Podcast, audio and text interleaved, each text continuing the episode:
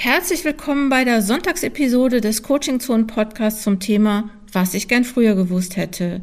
Hier reflektieren Promovierte, was sie gerne vor oder während ihrer Promotion schon gewusst hätten. Dieses implizite Wissen und die Erfahrung aus der Praxis unterstützen Promovierende. Dieses Podcast-Projekt ist nicht kommerziell und ich mache das, weil ich es wichtig finde, Erfahrungen zu teilen, auch damit Promovierende hören können, was es so an Hacks gibt, was es so an Ideen gibt und irgendwie auch so ein bisschen damit Promovierende hören können, dass andere, die jetzt schon promoviert sind, auch so ihre Erfahrungen gemacht haben. Wenn ihr dieses Projekt unterstützen möchtet, gibt es die Möglichkeit, auf einen Spenden-Button zu klicken unter coachingzonen-wissenschaft.de slash podcast. Wenn ihr das nicht machen möchtet oder nicht machen könnt, ist das auch total in Ordnung. Habt Spaß jetzt erstmal mit dieser Episode. Ich freue mich übers Zuhören. Hallo liebe Promovierende. Mein Name ist Mariana Beckmann. Ich bin Promotionscoach und Teil des wunderbaren Teams von Coaching Zonen Wissenschaft. Promoviert habe ich in der romanischen Sprachwissenschaft und war fünf Jahre lang wissenschaftliche Mitarbeiterin an einer Universität. Ich hätte gern früher gewusst, dass ich in meiner Promotion mein eigenes Ding machen darf.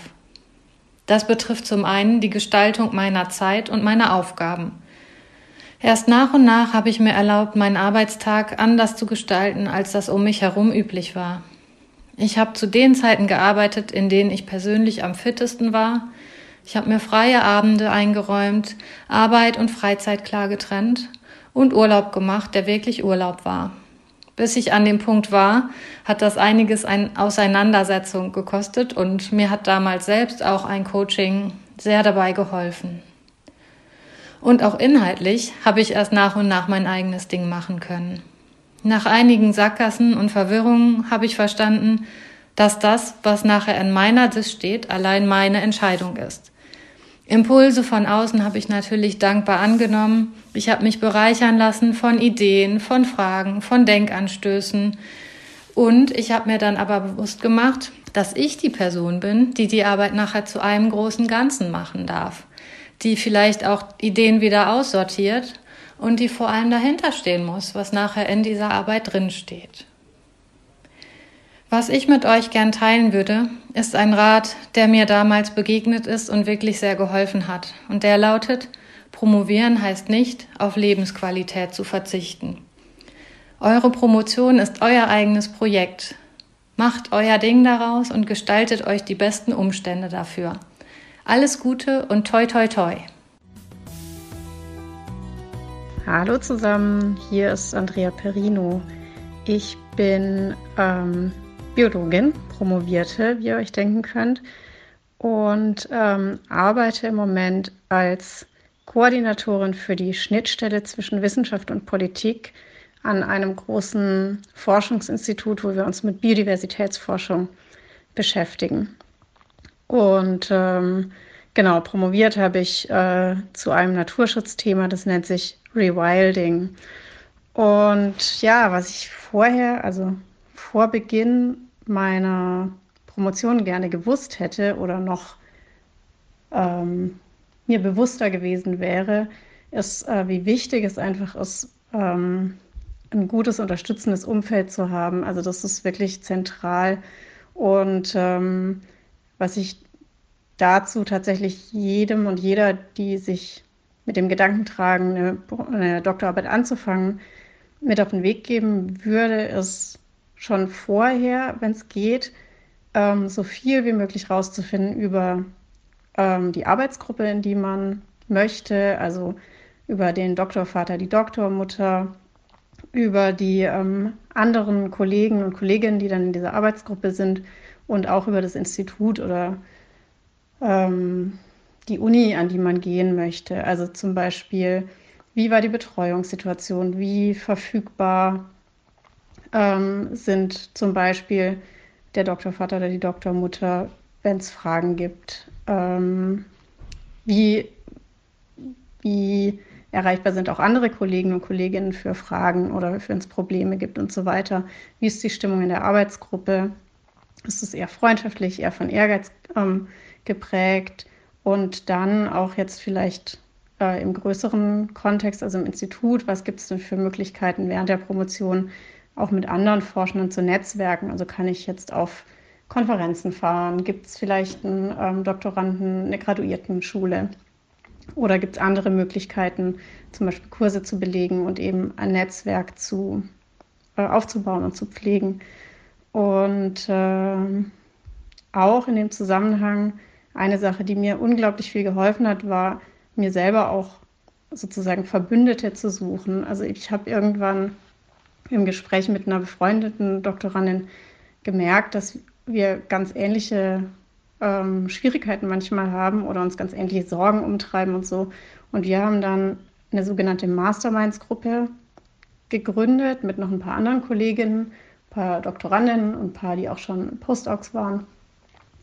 Und äh, ja, tauschen uns jetzt seit, glaube ich, drei Jahren regelmäßig aus zu, ich sage jetzt mal so, soften Karrierethemen. Also wenn jemand eine Bewerbung schreiben möchte, wenn jemand äh, ein Problem hat, ein interpersonelles, ähm, tauschen uns dazu aus, wie würden wir jetzt vielleicht mit dieser Sache umgehen und so. Und aber der allerwichtigste Punkt immer an diesem Treffen ist die ähm, Erfolgsrunde ganz am Anfang, wo jede kurz berichtet, was waren so Erfolgserlebnisse beruflich, aber auch privat. Und das kann alles Mögliche sein. Ne? Das kann sein, ich habe ein Paper eingereicht, das kann aber auch sein, ich hatte irgendwie äh, ein tolles Telefonat mit einer Freundin, mit der ich schon lange nicht mehr gesprochen habe. Und ähm, es ist unglaublich, was das bewirkt hat, wirklich. Also bei ähm, wie viel Energie das freigesetzt hat, glaube ich, bei uns allen und auch teilweise dazu geführt hat, dass wir uns auf Stellen beworben haben, wo wir uns gar nicht getraut hätten, weil die anderen uns bestärkt haben und dann hat es auch noch geklappt. Oder ähm, auch insgesamt, wie viel ähm, besser wir uns dann immer, also ich glaube, ich kann dafür alle sprechen, ähm, fühlen, wenn wir diese Gespräche führen. Und wie gesagt, wir machen das jetzt seit vielleicht drei Jahren, so mehr oder weniger regelmäßig alle paar Wochen. Und ja, das kann ich wirklich jedem empfehlen. Sprecht mit euren ähm, Kolleginnen und Kollegen unter den Doktoranden und ähm, auch den Postdocs und so weiter. Ähm, tauscht euch aus, sprecht auch über Sprechprobleme an, weil vielleicht haben die ganz ähnliche Sachen und ähm, erstens mal ist man dann nicht mehr alleine und zweitens haben andere ja oft auch gute Ideen, wenn sie von außen ähm, auf eine Sache drauf gucken. Ähm, genau, also das das wäre wirklich so mein Haupttipp. Und ähm, ja, dann wünsche ich euch allen viel Erfolg bei euren Promotionsvorhaben und natürlich auch viel Spaß.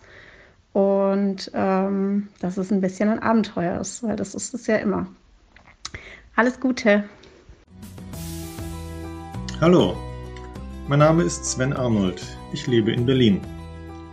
Seit zehn Jahren bin ich freiberuflich tätig als Schreibcoach vor allem zum wissenschaftlichen und beruflichen Schreiben. Ein Schwerpunkt meiner Arbeit ist dabei die Unterstützung Promovierender in Workshops, Schreibzeiten und im Einzelcoaching. Promoviert habe ich an der Technischen Universität Berlin in neuerer deutscher Literaturwissenschaft. Geschrieben habe ich dort zum literarischen Expressionismus zwischen 1910 und 1920. Wie einige andere in diesem Podcast-Projekt hier auch schon, habe ich aus all dem, was ich gern schon früher gewusst hätte, drei Punkte ausgewählt.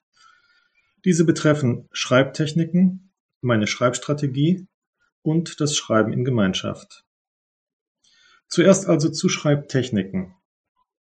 Ich hätte gern schon zu Zeiten meiner Dissertation Techniken gekannt, die mir helfen, ins Schreiben zu kommen. Etwa das Freewriting, bei dem ich einfach mal drauf losschreiben darf, oder das bewusste Trennen von Erstentwurf und Überarbeitung, um nicht jeden geschriebenen Satz sofort auf die Goldwaage zu legen und schon zu überarbeiten, bevor ich den nächsten Satz schreibe. Oder auch Visualisierungstechniken, die mir einen anderen Blick auf das Geschriebene oder das noch zu Schreibende ermöglichen. Ich denke, solche Techniken zu kennen, hätte mir wohl beim Schreiben mehr Flexibilität verschafft. Mein Tipp, Probiere auch du hin und wieder mal neue Schreibtechniken für dich aus und behalte davon bei, was dir hilft. Als zweites etwas zu meiner Schreibstrategie. Ich dachte immer, ich müsste schön von vorn nach hinten schreiben. Unterkapitel für Unterkapitel in der Reihenfolge, wie es in meiner Gliederung stand. Später lernte ich, dass es auch eine Reihe anderer Strategien der Textproduktion gibt, dass keine davon allgemein die beste ist, dass aber eine davon die beste für mich ist. Ich erkannte, dass ich ja eigentlich ein Puzzler bin. Ich schreibe am liebsten hier und da. Ich springe in der Gliederung. Und diese Strategie bietet mir gefühlt viel mehr Schreibfreiheit als das Schreiben streng in der Gliederung entlang. Heute nutze ich diese Erkenntnis für mein Schreiben ganz bewusst und fühle mich sehr wohl damit. Mein Tipp hierzu? Vertraue der Schreibstrategie, die zu dir passt und die sich für dich richtig anfühlt. Und zum dritten Punkt. Schreiben in Gemeinschaft. Ich ging davon aus, dass ich meine Dissertation ganz allein ausbrüten müsste. Und da hätte ich gern früher gewusst, dass ich zum Beispiel Gespräche mit anderen nicht dazu verwenden muss, zu zeigen, was ich schon alles weiß und wie weit oder nicht weit ich mit der Arbeit bin, sondern dass ich Gespräche viel mehr auch als Potenzial des Austauschs hätte nutzen können und nutzen sollen. Und, einen Schritt weiter gedacht, dass ich auch das Schreiben in Gemeinschaft hätte etablieren können, in einem Schreibtandem oder einer Schreibgruppe. Denn heute erlebe ich mal als Schreibender, mal als Coach, etwa in Writing Retreats, wie hilfreich solche Settings sind. Nicht nur für die eigene Strukturierung, sondern auch für das Selbstvertrauen und die Motivation. Also, erlebe die motivierende Wirkung des Schreibens in Gemeinschaft. Das kann einmal in der Woche oder einmal im Monat sein, je nachdem, wie es in deine Lebens- und Arbeitssituation passt. Was ist mein Fazit? Mir scheint, die Herausforderungen einer Dissertation liegen häufig gar nicht so sehr im Fachlichen, sondern oft gerade auch im Handwerklichen, im Setting und in den Rahmenbedingungen. Nun, viel Spaß beim Ausprobieren und alles Gute für dich und dein Promotionsprojekt. Danke fürs Zuhören dieser Episode des Coaching Zone Podcast jeden Sonntag, was ich gern früher gewusst hätte. Wenn du Promovierte kennst, die Lust haben, bei diesem Podcast mitzumachen, sich mit einer Sprachnachricht zu beteiligen, dann sag gerne Bescheid, sag ihnen Bescheid, sag mir Bescheid, weil ich brauche nämlich für dieses Jahr 250 Promovierte. So hatte ich mir das vorgenommen. Es ist ein bisschen schwieriger, als ich gedacht habe, aber solange ich noch Sprachnachrichten bekomme, gebe ich nicht auf. Wenn du die Arbeit an diesem Podcast finanziell unterstützen möchtest, geh auf die Seite coachingzone-wissenschaft.de slash podcast da gibt es einen Spendenlink. Ich würde mich freuen und wenn's, äh, wenn du nächste Woche wieder einschaltest.